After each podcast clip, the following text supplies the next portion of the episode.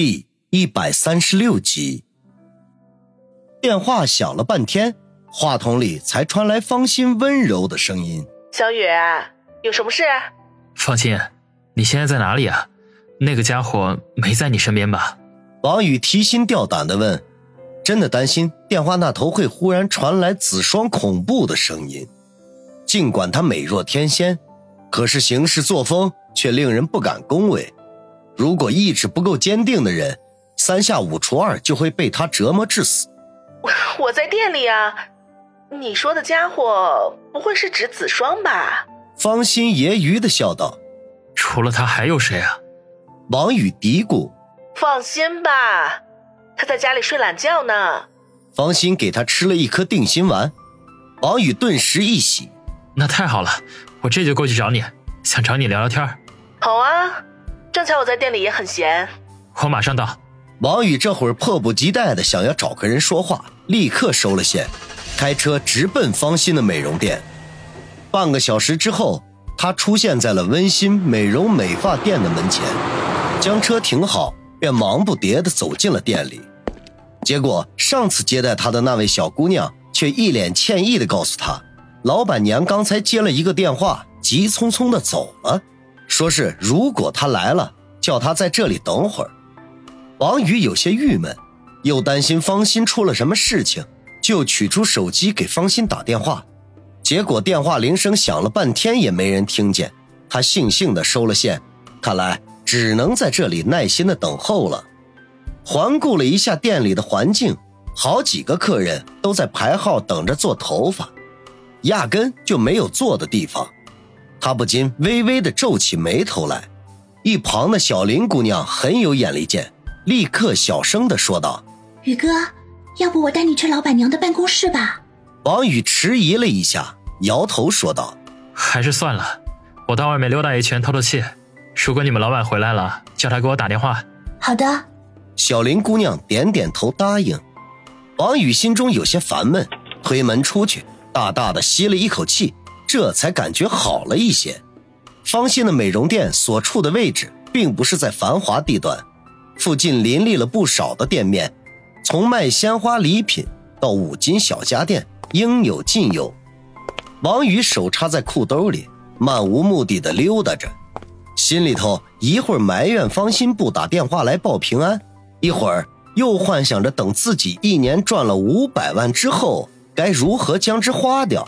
接着又回想起昨晚在电影院里和林雪飞的小暧昧，总之心里头啊就像是长了杂草一样，一刻也无法安生下来。不知不觉走到了一条三岔路口，向左是通往繁华都市的通天大道，人潮如海，车流如梭；而向右则是一条深渊的小胡同，虽然与繁华比邻。可是却格外的静谧安宁，王宇不禁挠挠头，开始犹豫，不知道该往哪一边走。这时候，身边忽然刮起了一阵轻轻的微风，不知道什么时候，竟然多了一个弓着背的老人，穿着一洗发白的浪色半截袖和一条灰不溜秋的长裤，也许是太热的缘故，长裤的裤管高高的卷起。露出骨瘦嶙峋的小腿来，脚上是一双破了几个洞的黄胶鞋，宽大的鞋帮与精细的脚脖形成了十分鲜明的对比。王宇好奇地向老人的脸上看去，不由得感觉到了一阵的惊奇。这老人身体干瘦如柴火棍儿，可是却长了一个奇大如斗的脑袋，黄豆眼、塌鼻梁、薄嘴唇。唇上还留着两撇稀落的八字胡，最奇葩的是，他的塌鼻梁上还架着一副黑色的圆眼镜，两条缠着透明胶带的镜腿摇摇欲坠的挂在一对招风的大耳朵上，最后是他的头顶，居然梳着一条干巴巴的小辫子，如果不是近看，还让人误以为是用干草编的呢。王宇这段时间遇见的奇葩事情已经不算少了，可是像眼前的这位老人似的，却还是第一个。老人见王宇好奇的打量着自己，咧嘴一笑，说道：“哎年轻人，观你面相，红光满面，两颊泛红，眉梢带春，看来最近你是桃花运不断啊。老人这么一笑，顿时露出满嘴稀稀落落的大黄牙，一股呛鼻的口臭扑面而来。王宇本能的想要躲开，可是，一瞬间就被老人的话给吸引住了。他愣了愣，诧异的问道：“老大爷，您是算命先生？”老人嘿嘿一笑，一摊空荡荡的双手，说道：“嘿嘿，我手里没主板，背上没布幡。”耳不聋，眼不瞎，你从哪儿看出我是算命的？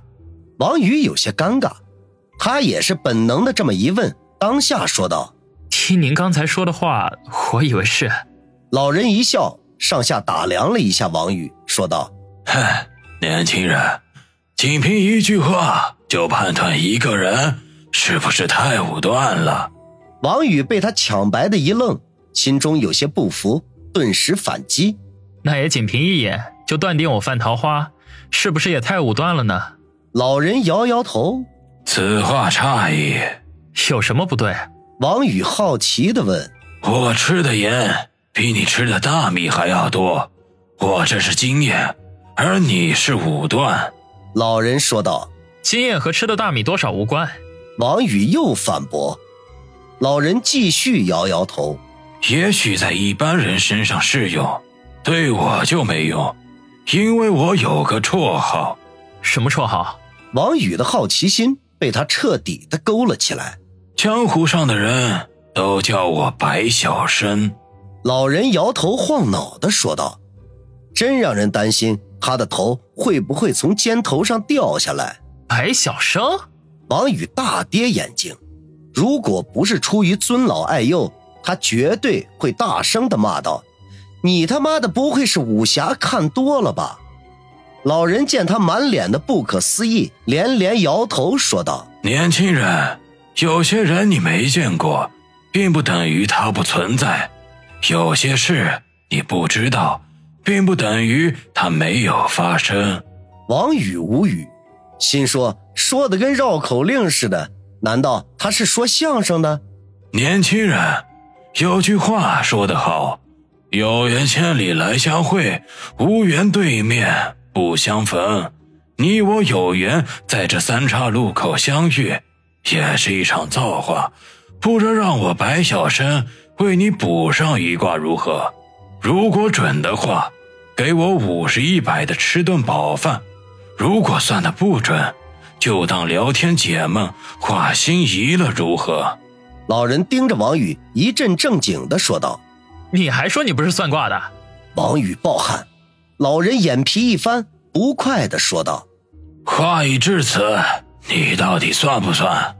王宇刚想要拒绝，心中忽然一动，他此刻正想找人说说话，眼前不就是吗？花不花钱的不重要，重要的是有人和他说话。一念及此，他便笑道。那就说好了，算准了给你一百，算不准就当聊天了。要不要我的生日时辰什么的？老人嘿了一声，嘿，让我说几遍，我不是算卦的，只是咱们有缘，才破例帮你占上一卦。好，好，好，你不是算卦的，我们开始吧。王宇笑道。老人这才满意的点点头，然后伸手捏住王宇的下巴。将他的脸上下左右一通摆弄，然后眉头紧紧的深锁了起来，嘴里面念念有词，也不知道在嘀咕些什么。王宇强忍着没笑出来，倒是要看看这个长相奇怪的老头能说出什么名堂来。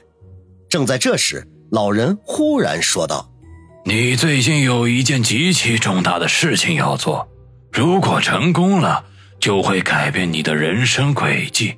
王宇顿时一愣，心中暗暗吃惊。和孙卫良合作，就是他目前可以改变人生轨迹的大事。难道这老人真有几分本事？